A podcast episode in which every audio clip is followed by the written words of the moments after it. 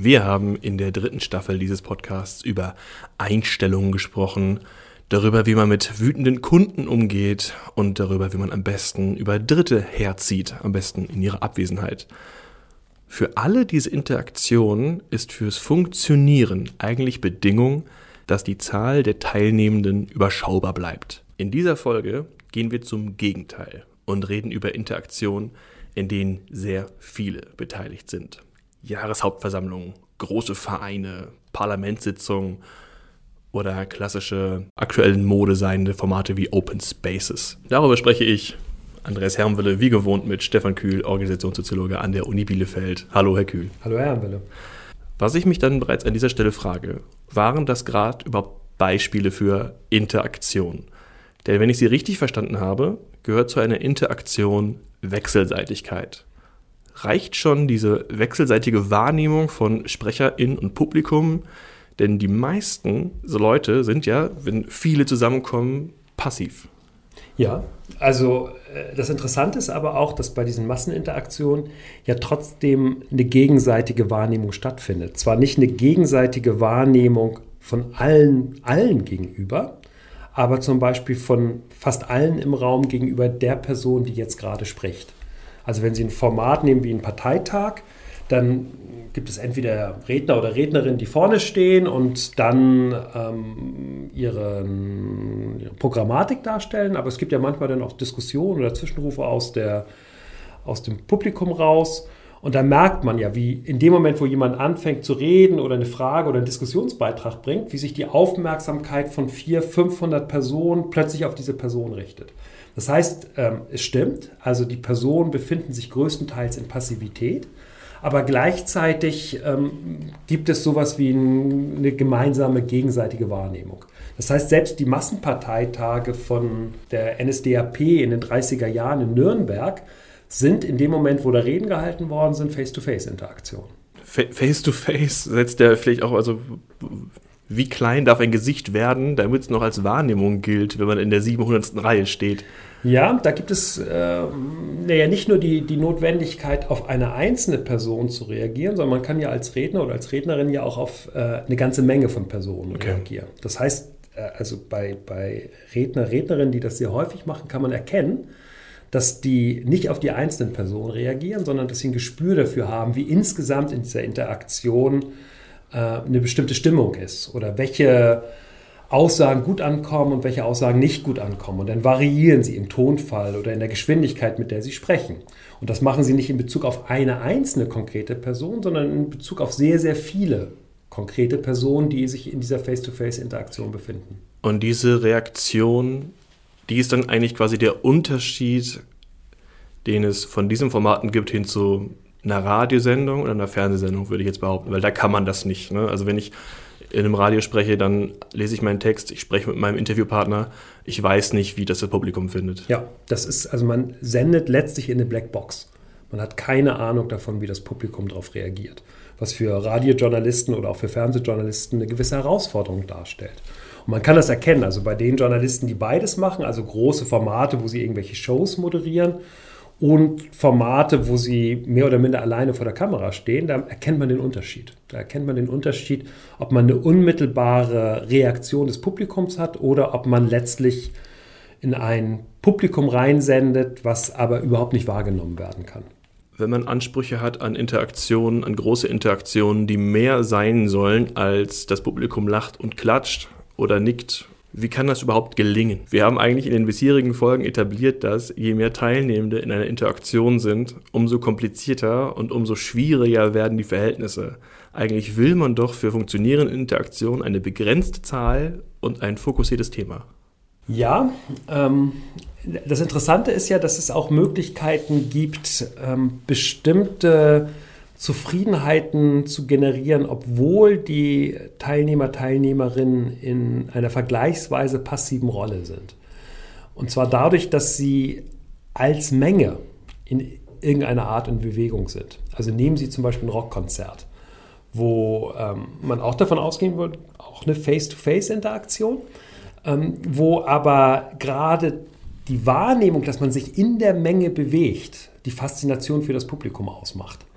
Das ist in den frühen, äh, im frühen 20. Jahrhundert, da gab es eine, eine eigene Forschung zum Thema der Massen. Und das sind häufig genau diese Großformate, diese Großinteraktionen gewesen, die fasziniert haben, dass man merkte, wie sich Massen bewegen und aus der Masse heraus bestimmte Aktivitäten heraus entstehen.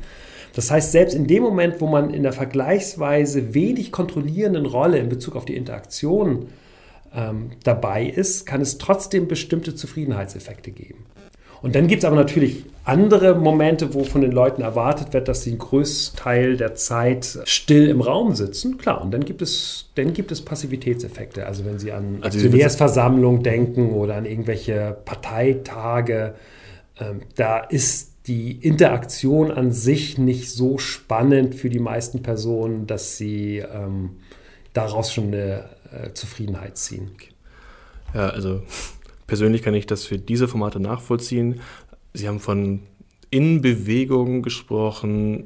Ich habe mich gefragt, reicht auch intellektuell in Bewegung kommen? Also, dass es eine Veranstaltung ist, wo halt, ich benutze jetzt mal ein paar Modebegriffe, also inspirierende Personen auf einer Bühne stehen, die jetzt nicht dazu anregen, dass man zusammen singen und klatscht, sondern die, ich sag mal platt, was Cooles zu erzählen haben.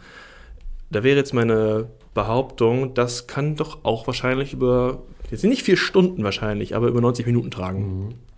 Ja, ja, ja, über 90 Minuten schon, aber wir reden ja hier über äh, zwei Tage. Die, ah, okay. Wir ja, etablieren langsam mal die. Äh nein, über 90, aber selbst dann. Also angenommen, ja. Sie würden die interessantesten und besten Redner, Rednerinnen äh, der Welt für zwei Tage zusammenziehen, ist meine Vermutung, dass irgendwann das Publikum unruhig werden würde, weil es Passivitätseffekte gibt. Und man kann das, man kann das relativ ähm, gut untersuchen an der Art und Weise, wie, ähm, ich weiß nicht, ob Sie das kennen, es gibt so Motivationstrainer, sehr eigene, sehr eigene Berufsgruppe, die die Vorstellung hat, andere Leute darin zu motivieren, ihren eigenen Weg zu gehen. Und, Wir rollen äh, sich jetzt schon die Fußnägel hoch, wenn Sie es beschreiben. Aber ja, ja, ja, das ist, ähm, ja, das, das ist im, im, Prinzip ist das eine Art Religionsersatz. Ähm, mhm. In dem Moment, wo man nicht mehr zur Kirche geht, braucht man andere Personen, die Sinnstiftung und Motivationseffekte übernehmen. Und das ist halt in vielen Bereichen durch diese Motivationstrainer übernommen worden, die teilweise eben auch mit Großformaten arbeiten. Gerade in den USA, aber auch im deutschsprachigen Raum existiert das. Und das sind anderthalb, zwei Tage, die man da buchen darf für nicht wenig Geld, um motiviert zu werden. Und da merkt man, ähm, wie extrem wichtig Körperlichkeit ist. Die fordern ihre Leute permanent dazu auf, aufzustehen, sich zu bewegen, zu klatschen, sich gegenseitig zu massieren. Das heißt also auch in dem, was stattfindet, in dem, was stattfindet, wissen sie sehr, sehr genau, dass sie die Leute nicht einfach äh, passiv konsumieren lassen können, sondern als Menge in Bewegung setzen können. Und das variieren sie dann halt so mit ähm, kleinen Interaktionsformaten, wo gesagt wird, jetzt tauscht euch doch mal zu zweit oder zu dritt über die, den Punkt aus, was sind eure nächsten Schritte. Das heißt, die ganze, die ganze Dramaturgie dieser Motivationstrainer besteht darin, zwei Tage zu verkaufen ohne dass das Publikum jemals denkt, ach meine Güte, hier konsumiere ich ja nur oder ich bin nur in der passiven Rolle, sondern man hat ein, die haben ein sehr genaues Gespür dafür, wie sie das machen, dass die Leute selbst bei Großveranstaltungen mit 1500, 2000 Personen nachher am Ende mit dem Gefühl rauskommen, dass sie eigentlich die ganze Zeit aktiv gewesen sind. Ist nicht einfach, aber wird geschickt gemacht. Also man kann inhaltlich von den Personen überhaupt nichts lernen. Es ist reine Scharlatanerie, was die veranstalten. Aber in der Art und Weise, wie man Großveranstaltungen organisiert, die den Personen das Gefühl, selbst aktiv äh, zu sein, da kann man relativ, von denen, relativ viel von denen lernen. Ist das spannend oder frustrierend für die Soziologie, dass dieser körperliche Aspekt da anscheinend so eine große Rolle spielt? Weil da kommt, also, da kommt auch eine Art von Evolutionsbiologie rein. Da geht es dann um eine Art von Trieb, der älter ist als äh, Zivilisation. Ja, da ähm, hat die Soziologie eigentlich überhaupt gar keine Probleme mehr damit, sondern da würde man sagen, das ist eigentlich jetzt äh, ein vorsoziologisches Argument zu sagen, dass, das Körper, dass der Körper aus der Biologie rauskommt, sondern auch die Art und Weise, wie wir uns körperlich bewegen und welche Bewegungsformen legitim sind, bei welchen Bewegungsformen wir uns gut fühlen, ist ja sozial geprägt. Das ist ja nicht so, dass das irgendwie in unseren Genen drin steht, dass wir uns in der und der Art und Weise bewegen müssen, sondern das ist alles ähm, letztlich ein Sozialisationseffekt, der sehr stark von der jeweiligen Gesellschaftsformation abhängt. Also wenn Sie sich angucken, ähm, wie sich Personen in Rockkonzerten bewegen oder in Aktionärsversammlungen bewegen, das wäre vor 250 Jahren vermutlich irritierend gewesen als Art der Körperlichkeit. Also es wäre nicht nur sozial von den anderen nicht akzeptiert worden, sondern selbst die Personen, die sich so bewegt hätten, hätten sich dabei unwohl gefühlt. Die hätten gar nicht die Befriedigung empfunden. Das heißt, alles, was wir an Körperempfindung haben, ist letztlich sozial gelernt, nicht bei uns in den Genen vorhanden. Das heißt, auch bei den Beispielen, die Sie gerade gebracht haben, müssen es quasi die Teilnehmenden erstmal lernen, dass diese Art der Teilnahme angenehm ist? Ja, also man merkt das richtig, auch wenn man das jetzt studiert, diese ähm, Veranstaltungen, wo die Motivationstrainer auftreten. Das Gleiche gilt aber auch für andere Großkonferenzen, wo in homöopathischeren Dosen ähnliche Methoden verwendet werden, kann man sehen, wie die Teilnehmer, Teilnehmerinnen Gespür dafür entwickeln müssen, was ist jetzt gerade in dem Interaktionssetting eigentlich ein adäquates Verhalten. Es gehört ja nicht zur Selbstverständlichkeit, dass man ähm, irgendeinen Wildfremden zum Beispiel massiert oder mit dem in der Polonaise durch die Gegend zieht. Man kennt das irgendwie vom Karneval, aber es ist ja nicht unbedingt das, was man erwartet in einem Kontext, der eher sachorientiert äh, sein soll. Und ähm, ja, da sieht man dann, wie die Leute langsam reingezogen werden, aber auch sowas wie ein Druck entsteht. Denn es ist halt dieses spezifische Interaktionssetting, was in so einem Großtraining aufgebaut wird, dass man sich daran beteiligt und man ist Außenseiter, wenn man in eine Passivität reingeht und eben nicht an diesen Massensachen teilnimmt. Genau der gleiche Effekt, den wir kennen aus ähm, jetzt äh, Großveranstaltungen von Parteien in der Weimarer Republik oder auch äh, jetzt Großveranstaltungen zum Beispiel von, von der NSDAP äh, nach 1933. Das sind letztlich die gleichen, gleichen Effekte, die da produziert werden, dass äh, man lernt, sich in einer bestimmten Art und Weise in einer großen Gruppe zu verhalten und soziale Normen zu akzeptieren, die nicht unbedingt schon von vornherein vorhanden sind. Wenn wir mal an Großformate denken, die nicht auf äh, Erfolgsformate der NSDAP oder auf gegenseitig Massieren setzen wollen, sondern auf relativ übliche, also man kommt auf einer Form von Convention zusammen. Es ist ein unter einem größeren Thema stattfindende Großkonferenz mit vielen verschiedenen Themen. Ähm, also meine, mein erster Impuls ist, wie man herstellt, dass auch die Formate funktionieren, die zu Passivität verdonnern, ist dann das Einstreuen von, wir hatten schon drüber gesprochen, so die, jetzt die Frage, die Möglichkeit oder den Zwang zu Workshop-Formaten. Mhm. Wie, wie bringt man, muss man Leute dann zur Aktivität bringen oder muss man einfach nur Lücken lassen in den großen Sachen? Also das, äh, das ist ja das Interessante, ähm, was wir in den letzten 20, 30 Jahren beobachten können, dass sich in, in eigentlich fast allen Organisationstypen, Unternehmen, Verwaltungen, selbst Armeen und Polizeien, so Großgruppenformate, man würde präzise eigentlich von Großinteraktionsformaten sprechen, die sich da durchsetzen. Open Space ist halt eine Variante, unter der das läuft. Und dahinter steckt so eine Idee, kann man zusammenfassen mit dem Begriff des Feuers großer Gruppen. Also man setzt darauf, dass wenn man ganz, ganz viele Leute in einen Raum holt, eine eigene Dynamik entsteht, die in, einer, in einem kleineren Interaktionssetting nicht existieren kann. Steht dann aber wiederum vor der Schwierigkeit, dass die Großformate ja enorme Passivität produzieren. Und deswegen zerfallen diese Großformate dann eben in eine Vielzahl von kleineren Interaktionen immer wieder, die dann nur noch im Plenum zusammengetragen werden. Und die Hoffnung ist dann, dass eben in diesen kleinen Interaktionsformaten produktiv gearbeitet wird und gleichzeitig aber immer wieder Momente da sind, wo man halt die Dynamik einer Großinteraktion noch mitbekommen kann. Und die, die Idee ist dieses Switchen zwischen kleinen Interaktionsformaten, Großformaten, die dann teilweise auch nach hochstandardisierten Verfahren dann entsprechend angewendet werden können. Und das ist sicherlich, also die, die Welle ist ein bisschen vorbei, aber ähm, es ist ähm, auf alle Fälle so, dass es bestimmte Momente geben kann, wo es für Organisationen sinnvoll sein kann, solche Großformate zu machen. Was sind das für Momente? Naja, das sind Momente, wo man einen Eindruck davon geben möchte, wie groß zum Beispiel eine Organisation ist oder wie unterschiedlich Positionen innerhalb einer Organisation sein können oder Kontaktmöglichkeiten zu schaffen jenseits der Person, die man sowieso die ganze Zeit in der Organisation sitzt. Ähm, eine Erfahrung geben äh, davon, ähm, Also nicht nur, dass, dass nicht nur eine Message verkündet wird von ganz oben auf der Spitze der Organisation, sondern dass sowas auch debattiert werden kann. Und dafür bieten sich solche Formate an. Das Problem entsteht immer in dem Moment, wo die Veranstalter glauben, dass das, was in diesen großen Interaktionen denn diskutiert wird, auch in irgendeiner Form später Auswirkungen hat auf das, was in der, in der Organisation stattfindet. Das halte ich, also diese ganzen Open Space Formate, die so verkauft werden, dass das, was da erarbeitet wird, dann auch in eine organisatorische Praxis übersetzt werden kann, halte ich für hochgradig naiv, weil die Übersetzungsschwierigkeiten dessen, was in diesen Workshops erarbeitet wird, in den organisatorischen Alltag, häufig nicht funktioniert. Also ein Großteil dieser Maßnahmen, die ausgedacht und angedacht werden, die versanden im Prozess der Operationalisierung. Woran liegt das? Meine, meine Vermutung ist, es liegt jetzt daran, wir haben, ein, wir haben dieses Großformat, Leute gehen in Gruppen. Die Idee war, es soll eine Dynamik spürbar werden.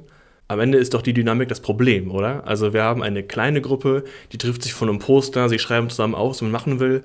Und nachher hat diese eigene Gruppe eine eigene Dynamik, die sich von dem wegbewegt, was das Ziel der Organisation ist. Man, man, man rennt sich auf ein Problem fest, man entwickelt eine neue Idee, die aber in der Strategie nicht brauchbar ist. Eigentlich ist es noch schon die, die Anfangsidee, dass man Formate mit Eigendynamik will, ungünstig für Organisationen. Ja, das hängt, ich, vom Erwartungsmanagement ab. Und das wird häufig falsch gemacht, dass ähm, man sich nicht darauf beschränkt und sagt, wir haben bestimmte Überlegungen, die wollen wir jetzt hier mal diskutieren, aber es gibt keinerlei Verbindlichkeit, dass das, was hier diskutiert wird, später auch in irgendeiner Form operativ wird. Das ist ja nicht weiter schlimm. Also wir wer, wer, wer, schreibt denn noch irgendwas auf? Wer macht denn bei irgendwas mit, wenn man weiß, man produziert Sachen für die Tonne? Nee, nee man, man, produziert sie nicht für die Tonne, sondern man produziert, das muss man natürlich dann sicherstellen, dass das, was ähm, diskutiert wird, auch in irgendeiner Form auch wahrgenommen wird. Man muss es wahrnehmen, aber man hat kein Versprechen, dass die Ideen, die produziert werden, dass die ähm, nachher am Ende auch weiterverfolgt werden oder operationalisiert werden. Und das Problem ist, und das ist gerade die Schwierigkeit von Open Space, was eigentlich an sich eine gute Idee ist, also das, was normalerweise in der Kaffeepause stattfindet, das will man halt als Grundidee machen. Aber man produziert eben auch genau die Effekte, die in der Kaffeepause da sind, nämlich dass sie in der Regel völlig entkoppelt sind von dem, was später in der Organisation stattfindet. Das heißt, diese Großformate machen, machen Sinn, aber es gibt entweder die Notwendigkeit, diese Großformate in Workshops so intensiv vorzubereiten, dass sie halt unmittelbar mit dem operativen Geschäft verbunden sind. Das heißt aber, man muss eine Großkonferenz vermutlich 100 ja, 100 Tage ist jetzt ein bisschen hochgegriffen, aber man braucht sicherlich, man braucht sicherlich 30, 40, 50 Tage alleine, um inhaltlich vorzubereiten. Man arbeitet dann auch nicht mit freien äh, Gruppen, sondern mit vorher durchdachten Gruppen. Das ist eigentlich nichts anderes als eine Vielzahl von sehr, sehr vielen gut vorbereiteten Workshops, die stattfinden. Wie open ist denn der Space noch? Der ist also. dann sehr, it's closed, it's closed Space Konzept. Es wird eigentlich ja. im Prinzip alles vorgedacht ja. was dann natürlich die Möglichkeit der Selbstorganisation und der Generierung von Themen mhm. extrem reduziert. Und man hat immer Spielraum, aber er ist vergleichsweise gering. Es ist ja. eigentlich ein Closed Space Konzept mit dem Vorteil, dass es aber vergleichsweise gut operationalisierbar ist. Oder man geht auf ein Open Space Konzept wo aus meiner Sicht es aber notwendig wäre, von vornherein zu signalisieren, ähm, wir diskutieren, die Ergebnisse werden auch ähm, gelesen, die sind auch nicht für die Tonne, sie werden in irgendeiner Form zur Kenntnis genommen. Man macht aber keinerlei Versprechen, dass es in irgendeiner Form Effekte auf, der, auf die Formatstruktur haben kann, sondern die Befriedigung liegt erstmal darin, unmittelbar in der Interaktion bestimmte Meinungen artikulieren zu können und andere Personen wahrnehmen zu können. Also die Interaktion ist wichtig und nicht die Anbindung an die Organisation quasi zusammengefasst, der Weg ist das Ziel. Also. Ja, genau, also der, oder die, die Befriedigung in der konkreten Interaktion. Ja. Das, ist, das ist so. Ähm, das halte ich sehr schwer darstellbar von ja, einer Kommunikationsabteilung, die Leute einladen will. Naja, also der, der Effekt ist vergleichbar zu einer Party.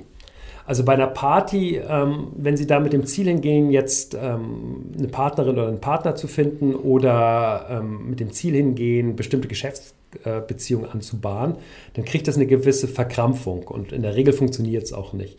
Sondern die Party hat eine Befriedigung in sich selbst. Genauso wie viele Gespräche ja eine Befriedigung erstmal in sich selbst haben. Man diskutiert häufig Punkte, ohne dass danach irgendetwas folgen soll.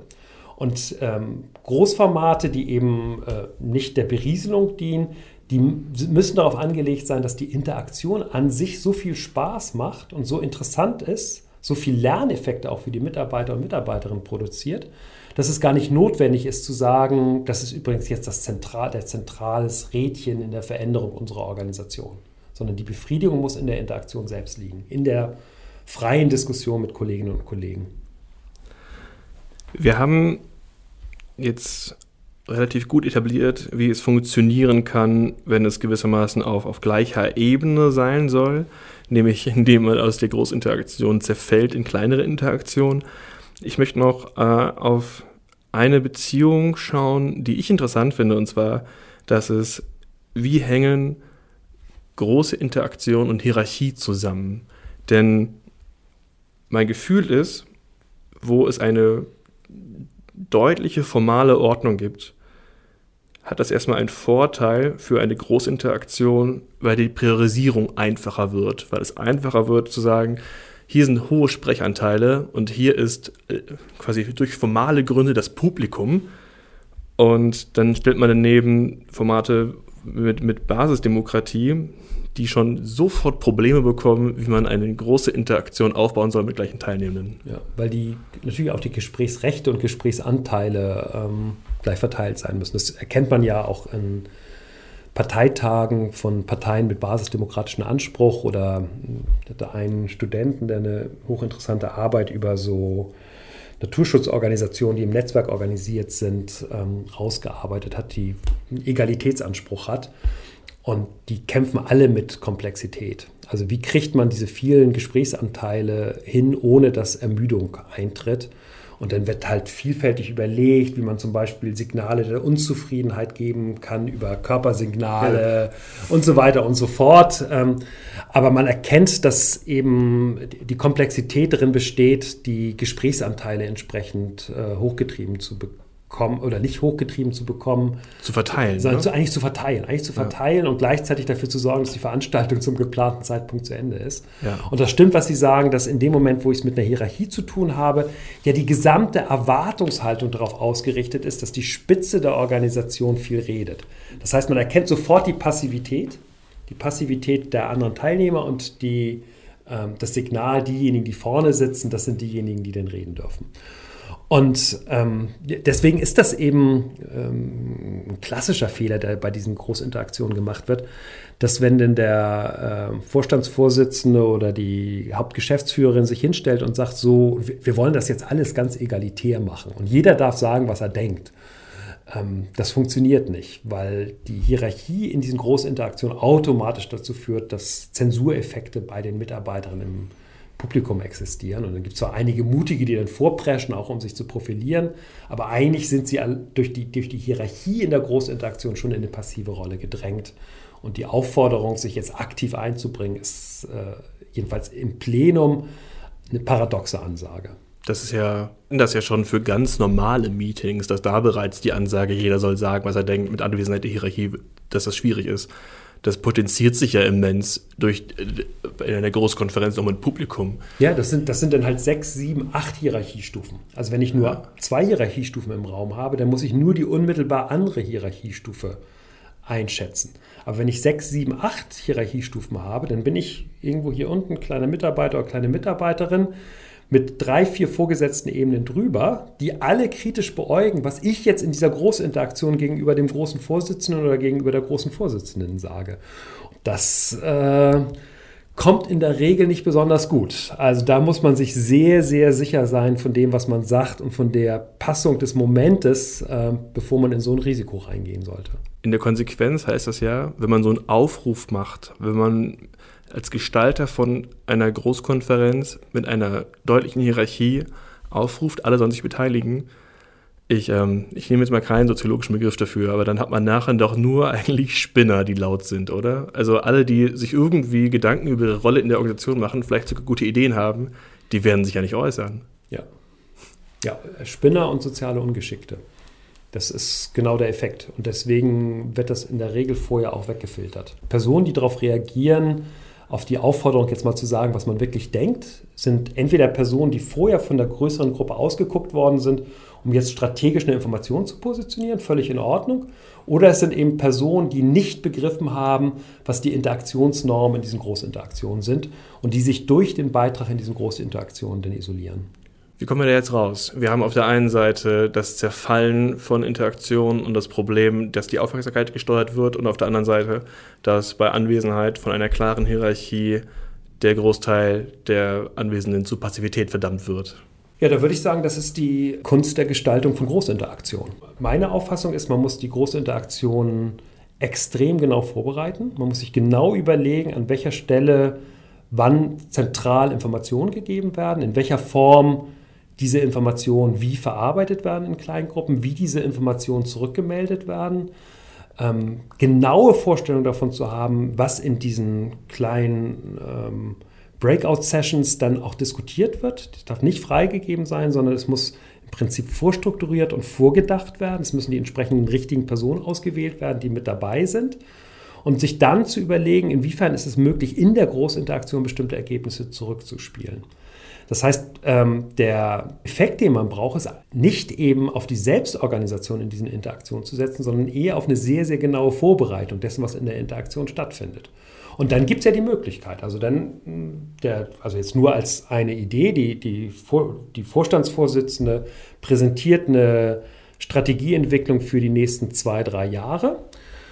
Ja, und dann geht man in Outbreak-Sessions, äh, in denen vor- und Nachteile dieser Strategie diskutiert werden. Die werden entsprechend mitvisualisiert und dann punktuell zurückgemeldet, sodass dann der Vorstand wieder darauf reagieren kann. Da muss sich niemand positionieren, weil man ja in der Anonymität der Kleingruppe sich verstecken, also es ist positiv gemeint, verstecken kann.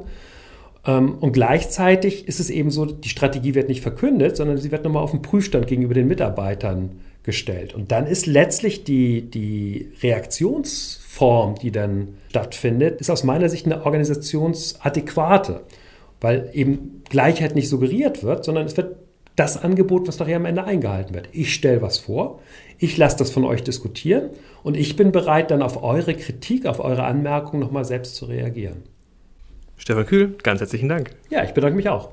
Wir hatten dann noch im Nachgespräch äh, ein kurzes Thema, das zu interessant war um es euch jetzt vorzuenthalten. Deswegen noch eine nachgereichte Frage an Stefan Kühl. Wir haben jetzt thematisiert, wie eine Großkonferenz, ein Interaktionsformat mit vielen, vielen Teilnehmern für eine Organisation funktioniert. Und dann ist mir aufgefallen, nachdem ich abmoderiert habe, dass wir noch nicht darüber gesprochen haben, was passiert eigentlich, wenn es einfach nur Gäste sind. Was passiert zum, also in, in einer Konferenz, wo die einfach nur ein großes Überthema hat, wie, wie verändert die Digitalisierung die Unternehmenswelt. Und dann kommen Managerinnen und Manager äh, von ihren Unternehmen bezahlt dahin, um was darüber zu erfahren, welchem Digitalisierungstrend sie hinterherlaufen.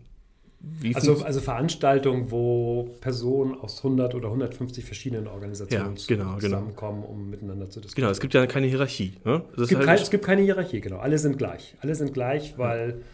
Ähm, man ja als Teilnehmer und Teilnehmer da ist und im Prinzip hat ähm, der Vertriebsmitarbeiter aus einem Unternehmen die gleichen Rechte wie der Vorstandsvorsitzende oder die Vorstandsvorsitzende aus einem anderen Unternehmen. Ja, der hat den besseren Schlips, aber ansonsten haben sie. Genau, klar, also die, die, die Darstellungsmöglichkeiten sind vielleicht unterschiedliche, aber erstmal sind alle, alle gleich.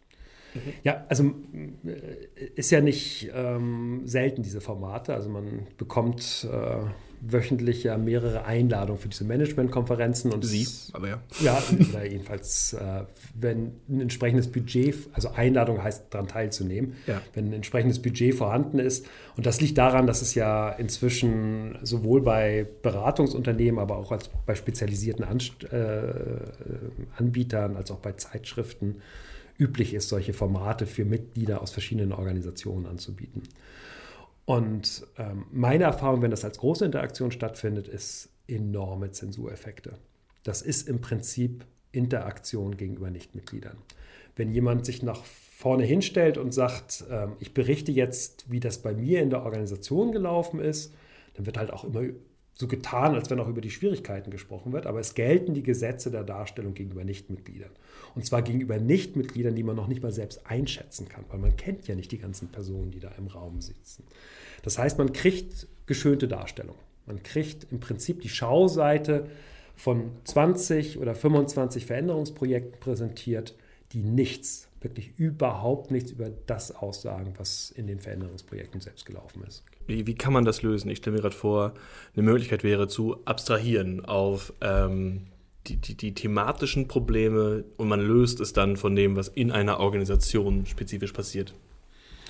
Ja, aber damit wird halt viel rausgenommen, weil das Interessante ist eben, wenn man in den Fallarbeiten oder in der Auseinandersetzung eben nicht in der Abstraktion bleibt und lediglich die neuesten Management-Vokabeln wiederholt, sondern ähm, das in der konkreten Problematik einzelner Organisationen diskutiert.